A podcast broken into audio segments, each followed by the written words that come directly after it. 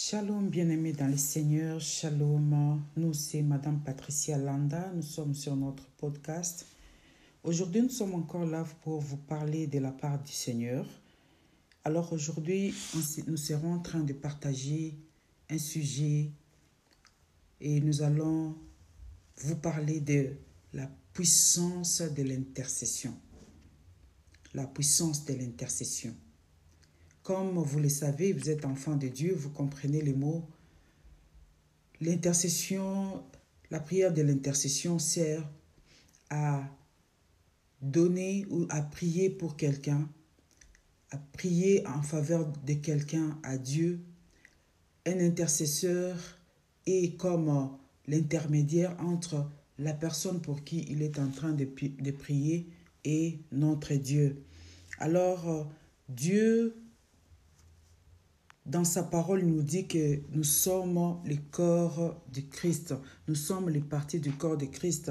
Toi, tu peux être la main, moi, je suis la, tête, et euh, je suis euh, l'autre et les, les, doigts, et l'autre les pieds, etc. alors, euh, le Seigneur veut que nous puissions nous soutenir les, les uns les autres dans la prière.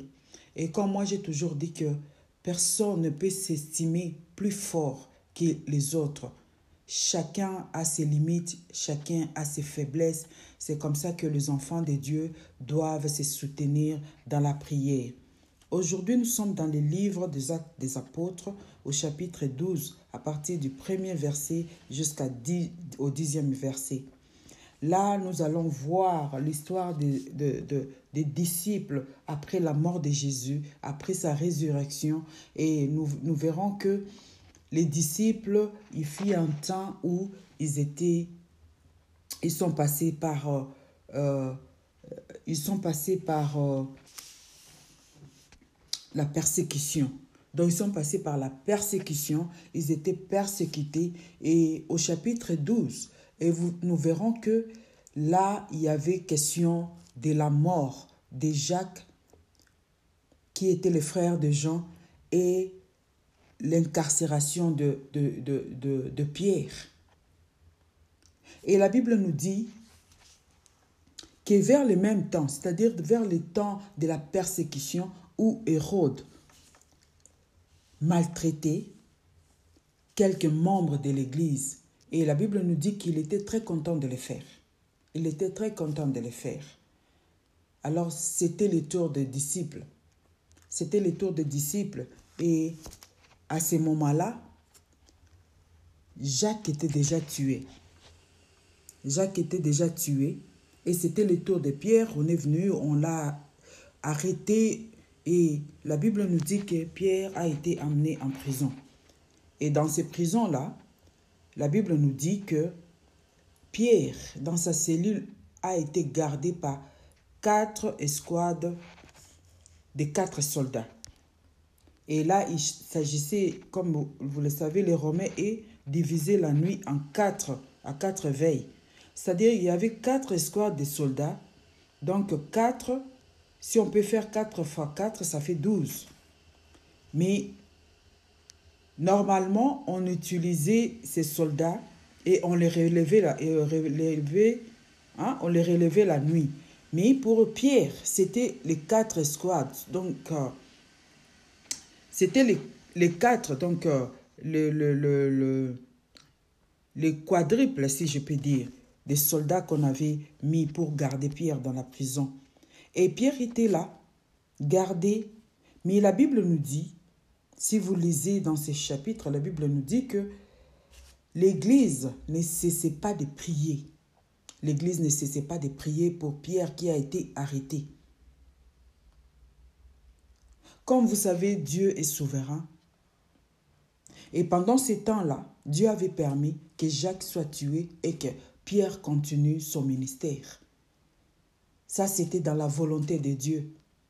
Comme actuellement, nous sommes en train de passer par des moments difficiles. Et il y a plusieurs enfants de Dieu. Il y a plusieurs enfants de Dieu qui, sont retournés à la maison et Dieu a permis qu'ils retournent à la maison. Ça, c'est Dieu. Il fait ce qu'il veut. Il fait ce qu'il trouve bon à faire. Alors, l'Église ne cessait pas de prier. Et là, nous parlons de la puissance de l'intercession. L'Église n'était pas, n'était pas euh, en train de dormir pendant que l'un de, de, de, leurs était dans la prison. L'un de leurs était, il souffrait. Et aujourd'hui, nous avons besoin de prier, de nous soutenir les uns les autres. Nous avons besoin quand quelqu'un, quand l'un des membres de l'Église souffre, et là je parle de l'Église universelle, il ne s'agit pas seulement de l'église locale, là où tu te réunis avec tes frères et sœurs. Mais sache que nous avons des frères et sœurs par-delà le monde. Et nous faisons, euh, la, nous faisons euh, donc, euh, nous faisons partie de l'Église et nous sommes les, les membres du corps du Christ. Alors quand un membre du corps de Christ souffre, c'est tous les membres qui souffrent avec lui. Et c'est très important lorsque les enfants de Dieu entendent, même lorsque tu entends qu'un serviteur, un serviteur de Dieu est tombé. Je crois le mieux à faire, c'est de prier, c'est de les soutenir dans la prière. C'est de les soutenir. Parce que nous sommes tous humains. Il y a des fois, nous faisons pleurer le cœur de Dieu. Si ce serviteur-là est, est tombé dans ceci, donc toi aussi tu peux tomber dans cela. Et il n'y a pas de péché le plus grave, le plus grand devant Dieu. Peut-être celui-là, ces péchés sont visibles, mais peut-être toi, ce que tu fais, ce sont des péchés invisibles que les hommes ne peuvent pas voir, mais tu pêches devant Dieu et Dieu te pardonne. Donc nous sommes là pour nous soutenir, enfants de Dieu, nous soutenir les uns les autres. Quand tu vois quelqu'un, l'un de, de, membres de Christ, en train de pleurer, commencez maintenant, imaginez un peu, nous avons les corps, nous tous nous avons un corps. Et imagine-toi que tu, tu es dans la cuisine, en train de, de, de, faire la cuisine, surtout pour les femmes. Vous êtes en train de faire la cuisine et que vous avez les couteaux en main un paf, tu te blesses, comment tu te sens? Est-ce que c'est ton doigt qui souffre? Donc cette douleur-là entre, entre même dans ton cœur. Et tu verras que quand un doigt a une plaie, c'est tout ton corps qui souffre, c'est tout ton corps qui souffre avec toi. Donc tu sens cette douleur dans ton cœur tes pensées sont tournées là-bas. Et même parfois quand tu oublies, mais tu touches quelque part et que tu, tu, tu, tu herdes ces plaies-là, tu sens cette douleur-là. C'est comme ça que les enfants de Dieu doivent vivre. Nous devons avoir pitié, nous devons euh, compatir avec les autres. Quand un enfant de Dieu tombe, quand un enfant a un problème, quand un, enfant de Dieu est dans la prison, nous devons prier, nous devons pleurer avec lui, nous devons compatir avec lui. Quand tu vois ton frère pleurer, quand tu, vois un enfant de Dieu, un serviteur, tomber, je crois que cette affaire-là te concerne. Tu ne donneras pas du repos à ton cœur et tu ne permettras pas tes yeux de se fermer alors que ton frère, ta sœur est dans la prison. Il y a plusieurs enfants de Dieu qui sont dans la prison aujourd'hui. Peut-être il avait ouvert une porte au diable et il se retrouve dans la prison. De telles personnes, l'Église ne peut jamais fermer la bouche. Comme la Bible le dit, pour l'amour des Sion, je ne me tairai point. Sion, c'est ton frère. Sion, c'est ta sœur qui souffre. Sion, c'est ton frère, c'est ta sœur qui est dans la prison, que tu dois soutenir dans la prière, que tu dois soutenir avec tout ton cœur, avec ton énergie, pour que ensemble vous puissiez vous réjouir. Et la Bible nous dit que, tel que je venais de dire là, que les Romains, en ce temps-là, divisaient la nuit en quatre veilles, c'est-à-dire de la première de la première à 6 donc euh, la première veille composée de 6 heures à 9 heures. Ça s'appelait les soirs. La seconde, c'est de 9 heures à minuit. Et ça s'appelait les milliers de la nuit. La troisième, de minuit à 3 heures, les chants du coq. Et souvenez-vous que la dernière fois que Pierre a régner le Seigneur, c'était à trois heures. Et les coqs chantant, tel que la Bible nous le dit. Et la quatrième veille, c'est de trois heures à six heures le matin. Et cette, euh, euh, cette chronologie nous montre comment les, les Romains relevaient l'air escouade. Là où Pierre était, il était enfermé. Peut-être il est fatigué, vous savez, enfant de Dieu, des fois, les situations de nos vies nous fatiguent. Quand quelqu'un est dans la prison, normalement, il prie pas suffisamment. Il n'a pas cette force de prier. Il n'a pas cette force-là de louer le Seigneur. Mais nous avons vu la Bible nous parle aussi des deux disciples qui étaient arrêtés, Paul et Silas. Eux chantaient et glorifiaient le Seigneur. Mais pour Pierre, Pierre était seul, accablé. Peut-être il était là en train de se poser des questions. Mais Seigneur, qu'est-ce qui ne va pas? Regarde, on a tué Jacques. Qu'adviendra-t-il pour ma situation? Et Pierre attendait attendait dans la prison pour comparaître. Mais à ce moment-là, il y a l'Église qui implorait Dieu, il y a l'Église qui priait, l'Église les soutenait dans la prière. Et la Bible nous dit que l'ange est allé. L'ange est allé dans la prison. Et prochainement, je vais vous parler des anges.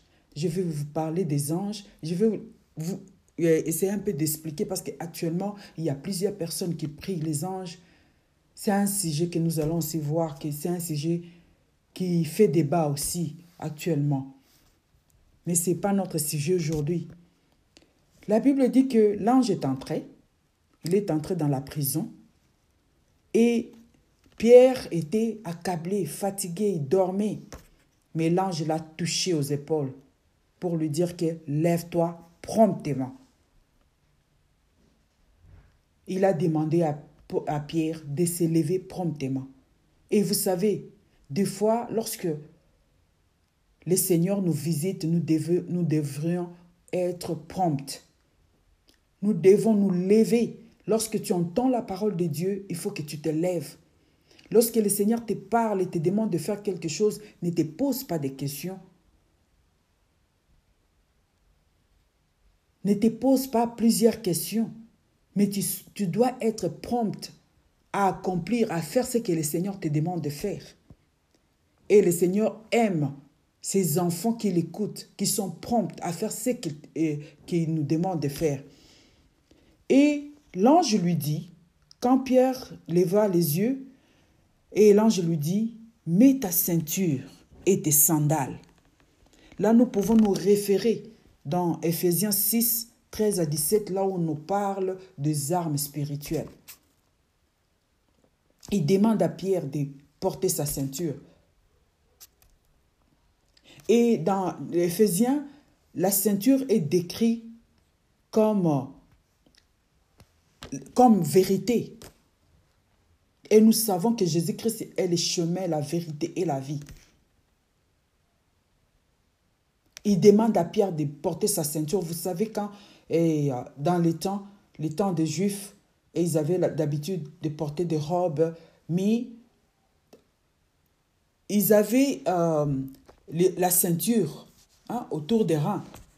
Et aujourd'hui même, avec la modernisation, nous voyons que euh, nous, nous, les hommes, par exemple, portent des pantalons. Et quand un homme porte un pantalon, s'il n'y a pas de ceinture, vous verrez qu'il ne sera pas à l'aise de marcher. Et nous avons vu même des styles qui, qui sont sortis avec la jeunesse aujourd'hui, qui portent des pantalons et les pantalons est presque euh, au bas de, hein, des parties du corps. Mais la ceinture est très importante parce que lorsque une personne porte la ceinture, donc ça, ça ajuste, ça ajuste toute chose, ça ajuste et ça, donc euh, le tour du rein, il est très à l'aise de marcher. L'ange lui dit, mets tes sandales. Et lorsque nous regardons dans ces versets-là, nous verrons que les sandales est décrit comme les ailes, les ailes que donne l'évangile. C'est la parole de Dieu. Et dans tout ce que l'ange était en train de faire, pour Pierre, il était dans, les rêves. Donc Pierre ne réalisait pas encore que le Seigneur était en train d'agir dans sa vie. Comme aujourd'hui, il y a certaines choses que le Seigneur fait dans nos vies et nous croyons que nous sommes en train de rêver. Le Seigneur nous parle d'une manière ou d'une autre. Le Seigneur est à l'œuvre dans notre vie, mais nous ne réalisons pas.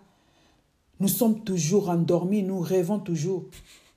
Et le Seigneur te parle, te dit que il est en train d'agir, il est en train de te parler. Lorsque tu écoutes la parole de Dieu, sois attentif, sois prompte à exécuter ce que le Seigneur te demande. Et la vérité comme ceinture. Jésus-Christ est la vérité. Quand tu as la vérité en toi, quand tu as Jésus-Christ en toi, il va ajuster toutes choses dans ta vie. Il va te sortir dans tes rêves. C'est-à-dire que là où tu dors, on ne refuse pas de rêver. C'est bon de rêver parce que c'est normal de rêver. Mais ne sois pas que tes rêves ne te distraient pas. Et l'ange lui dit, enveloppe-toi de ton manteau et suis-moi. Vous savez, en Israël, les manteaux représentaient quelque chose d'essentiel. Et souvent, les manteaux étaient utilisés parce qu'ils c'était divisé par les, euh, par les manteaux, les, les, tuniques et tout ça. Mais les, les, manteaux étaient très importants. Je crois que c'était un habillement qui, qui, pesait un peu. Et c'est quelque chose qu'on a mené pour les voyages. Ils utilisaient ça pour les voyages. Quand quelqu'un euh, fait un voyage, il va quelque part, il va très loin, euh, il avait besoin de son manteau pour couvrir son corps. Et c'était quelque, quelque chose de grande valeur. C'est comparé par quelque chose de grande valeur. Et en Israël, les manteaux étaient utilisés comme gage. D'ailleurs, quand vous lisez dans la parole de Dieu, vous verrez que les manteaux signifiaient symbole. Et, dans, et en hébreu, on appelle ça simla, qui signifiait manteau.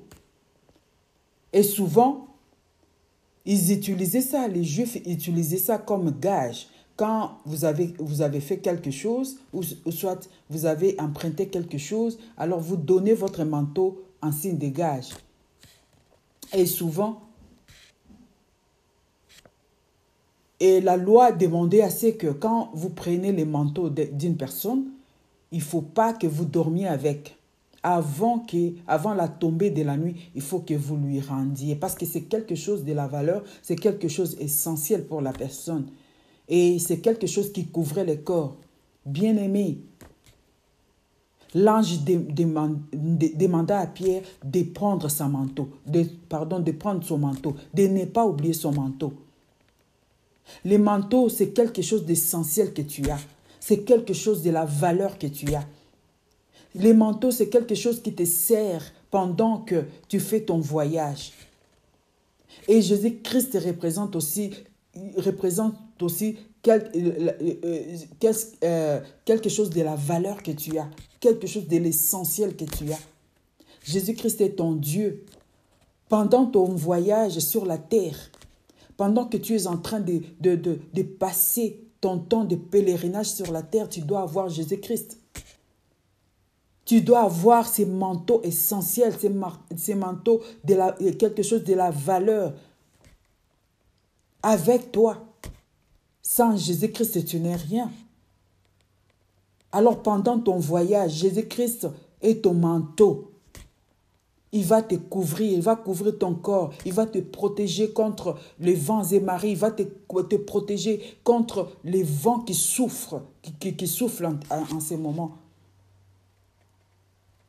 Contre le vent de la peur, contre les vents hein, de la maladie, contre les vents de toutes choses que tu connais, des mauvaises choses que tu connais, Jésus-Christ sera ton manteau.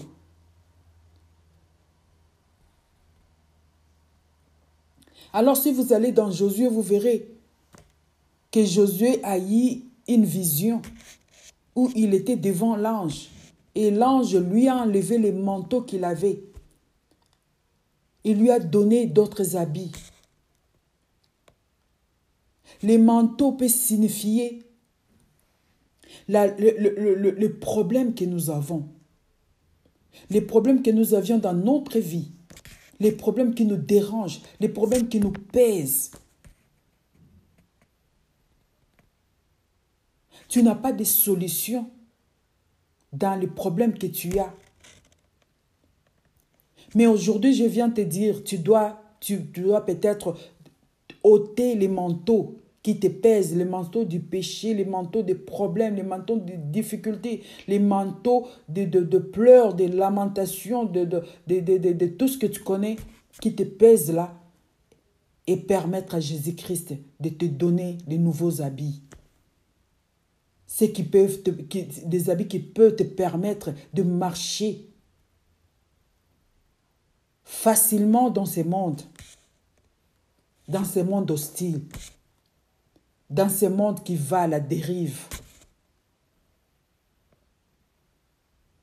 Bien-aimés, nous devons prier les uns pour les autres. Nous devons prier pour l'Église, l'Église qui dort en ces moments. Nous devons prier que le Saint-Esprit, que le, vent du Saint-Esprit, que la puissance du Saint-Esprit réveille encore les enfants de Dieu. Des enfants, les enfants de Dieu qui dorment. L'Église a besoin de la visitation. L'Église a besoin du renouvellement de, l'esprit. Prions les uns pour les autres. Prions pour les membres de l'Église. Prions pour les, membres du corps de Christ qui dorment. Que l'Esprit de Dieu soit encore à l'œuvre. Que l'Esprit de Dieu s'émouve encore. Que l'Esprit de Dieu réveille les enfants que les tombeaux s'ouvrent et que les enfants de Dieu qui sont dans les tombeaux sortent encore de leurs tombeaux. Bien-aimés, nous devons nous soutenir dans la prière. L'Église, nous avons besoin de nous soutenir les uns les autres dans la prière. Et l'Église était très content quand ils ont dépassé les portes de la prison l'ange a amené Pierre jusque, jusque dans la rue. Arrivé là, c'est l'ange disparaît. Et c'est alors que Pierre, ses yeux s'ouvrirent et il, il, comprendra que réellement il est à l'extérieur. Réellement, il n'est plus dans la prison. Et la Bible nous dit que les enfants de Dieu, l'Église s'est réunissait dans une maison d'une servante alors Pierre est allé frapper à la porte. Et l'église était surprise de voir Pierre entrer. Bien aimé, la puissance de l'intercession. La puissance de l'intercession. Nous devons croire dans la prière, nous devons croire à la puissance de la prière, nous devons croire à la puissance de l'intercession. Lorsque nous prions, le Seigneur entend nos, nos, prières, le Seigneur entend nos cris, le Seigneur entend, quel que soit l'endroit où la personne peut se retrouver. Mais la, la, prière n'a pas de frontières. La prière ignore toute frontière. Et la main de Dieu ignore toute frontière. La main de Dieu peut aller là où tu ne peux pas croire. La main de Dieu peut aller très loin, là où tu ne peux même pas imaginer, pour aller sauver. Mais l'essentiel, c'est de prier. Que le Seigneur vous bénisse. À plus tard. Shalom bien-aimés dans les seigneurs, nous c'est Madame Patricia Landa et que la grâce du Seigneur soit avec vous. Et nous savons tous que le Seigneur nous aime et nous aime, c'est tous les jours que nous expérimentons la bonté et la fidélité de notre Dieu dans notre vie. Aujourd'hui, nous venons nous parler de l'attitude. L'attitude et selon le, Robert, donc le dictionnaire Robert, on nous dit que l'attitude, c'est la manière de tenir son corps. C'est la manière aussi de se tenir, comportement qui correspond à une disposition psychologique. Et si on peut parler, on peut prendre l'exemple, on peut dire euh, avoir, euh, avoir une attitude ou changer d'attitude. Et l'attitude est l'état d'esprit d'un sujet ou d'un groupe vis-à-vis de d'un objet, d'une action, d'un autre individu ou groupe. Et elle désigne surtout une intention et n'est donc pas directement observable. Elle détermine les comportements. L'attitude provoquée détermine les comportements aussi. Quand on, donc quand l'attitude est provoquée, ça détermine aussi la manière dont la personne doit se comporter. Et aujourd'hui, on voulait un peu voir, comme on nous dit que l'attitude, c'est l'état d'esprit. C'est l'état d'esprit. Et euh, quand quelqu'un est devant quelque chose, ou bien euh, quelqu'un qui, qui reçoit un message, qui reçoit, ou bien et il est bité à quelque chose, donc euh, c'est dans son esprit que son attitude change. C'est dans son esprit. Et quand quelqu'un est peut-être devant quelque chose qui lui plaît, il va manifester cette joie ou bien cet contentement par, par son attitude. C'est ce que nous avons toujours vu euh, au travers des personnes qui vivent avec nous. Donc, euh, quand quelqu'un, par exemple, est choqué dans son esprit, et il manifeste aussi cette attitude-là par son comportement, et vous verrez, par exemple, des gens qui ont vécu de situations difficiles, de, de, de, situations alarmantes, peut-être. Ce sont des personnes qui manifestent, qui manifestent ce qu'ils ont vécu par euh, leur attitude. Et vous verrez, vous c'est par l'attitude que vous allez euh, facilement comprendre qu'est-ce que la personne est en train peut-être de, de traverser ou de, de vivre.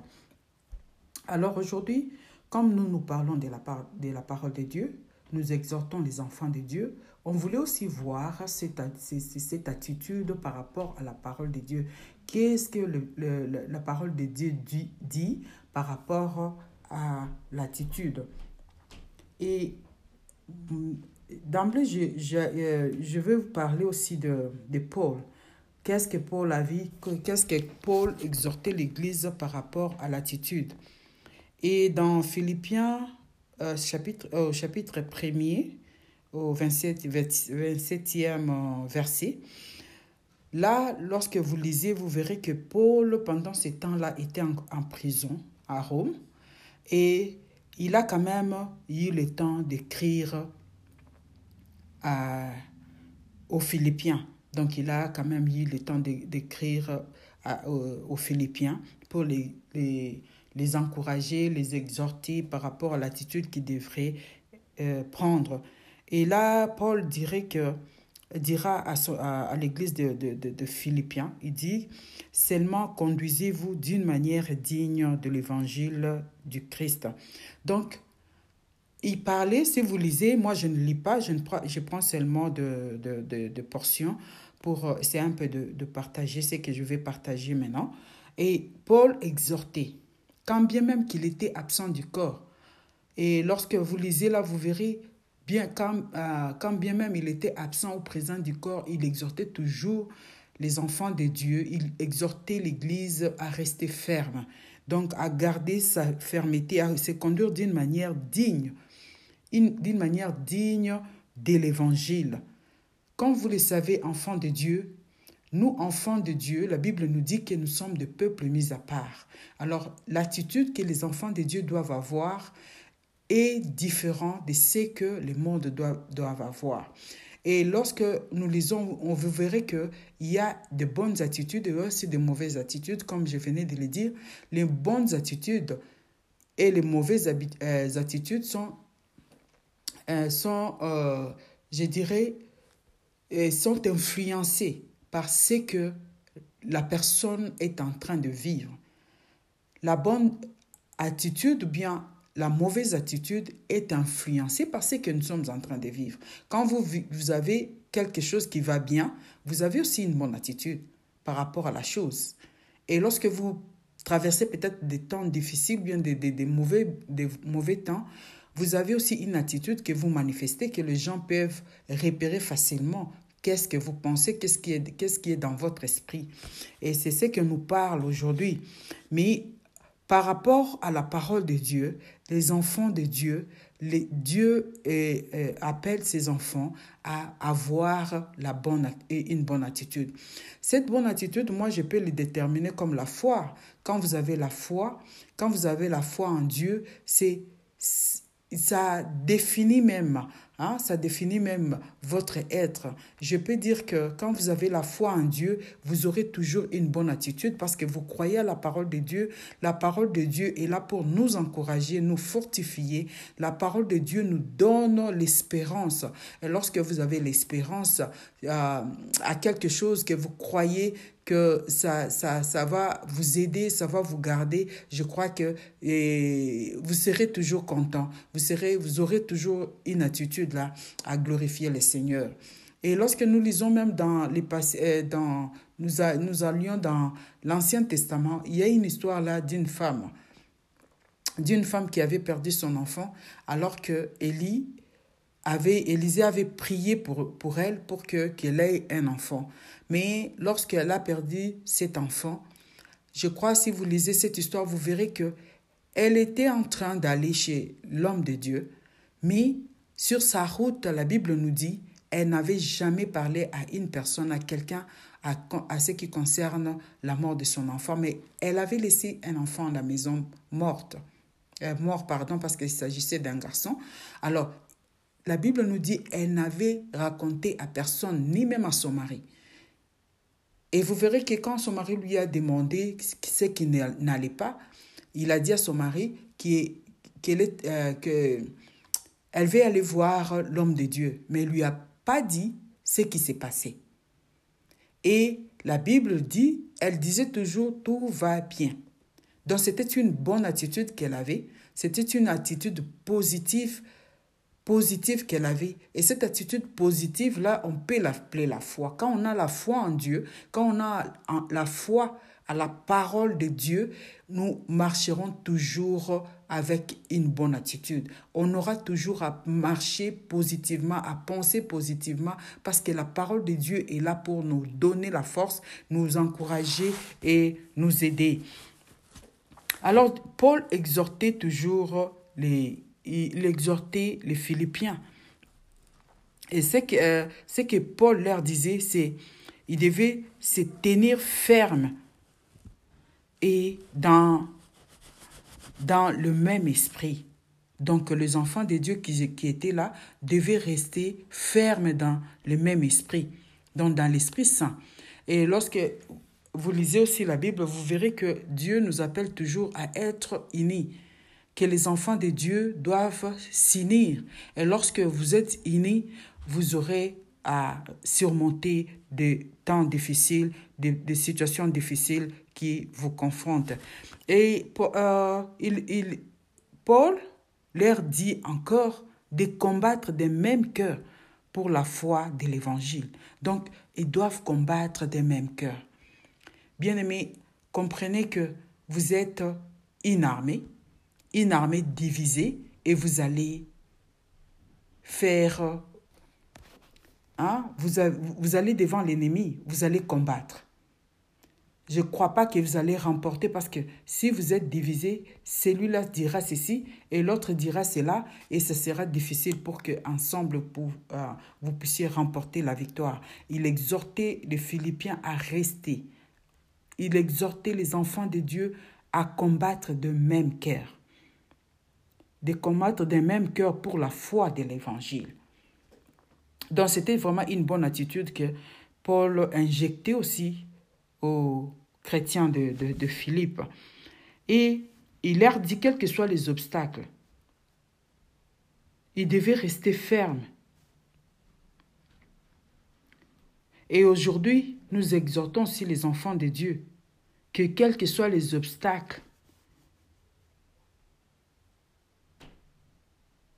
par lesquels nous sommes en train de faire face, quelles que soient les frustrations ou les difficultés auxquelles nous faisons face, nous devons garder une attitude conforme à celle de, de Christ.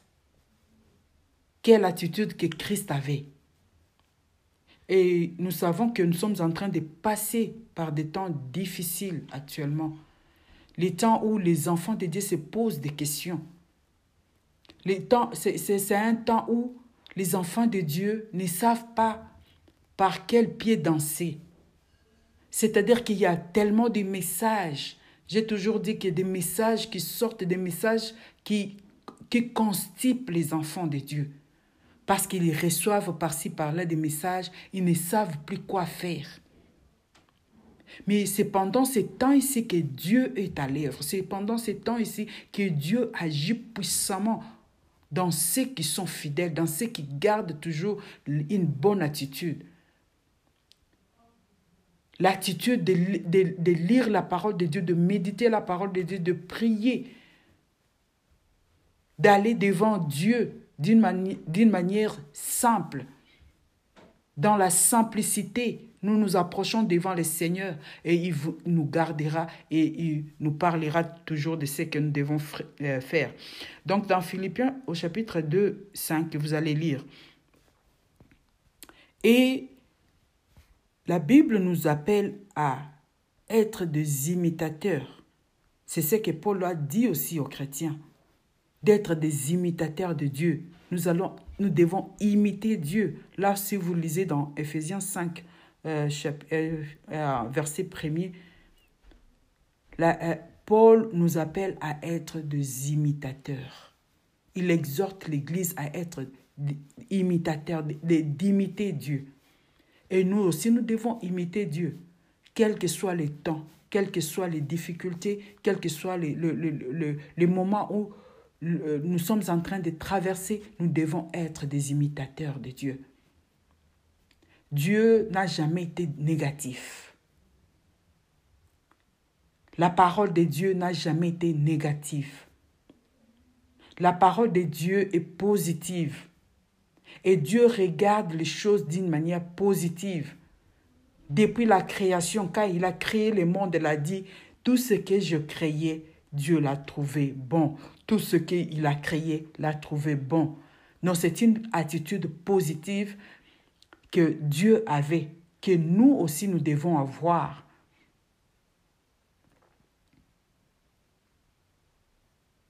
Et vous verrez qu'il y a certaines personnes, même pendant les temps difficiles, pendant les temps, euh, euh, euh, donc les temps les plus noirs de leur vie, mais vous verrez certains enfants de Dieu, quand tu, les regardes, quand tu la regardes, tu ne, tu ne peux même pas soupçonner qu'elle est en train de traverser qu'elle est en train de traverser des moments difficiles de sa vie. Parce que peu importe si tu pleurais, si tu pleurais devant les gens de ce monde, qui peut t'apporter du secours si ce n'est Dieu? Il y a un frère qui a chanté qui ne veut pas montrer sa faiblesse.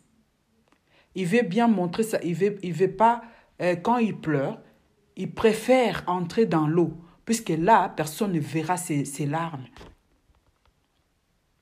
Et cela veut dire que il croit en Dieu. Il trouve que ce n'est pas important de se lamenter devant les autres, de se lamenter devant les gens de ce monde.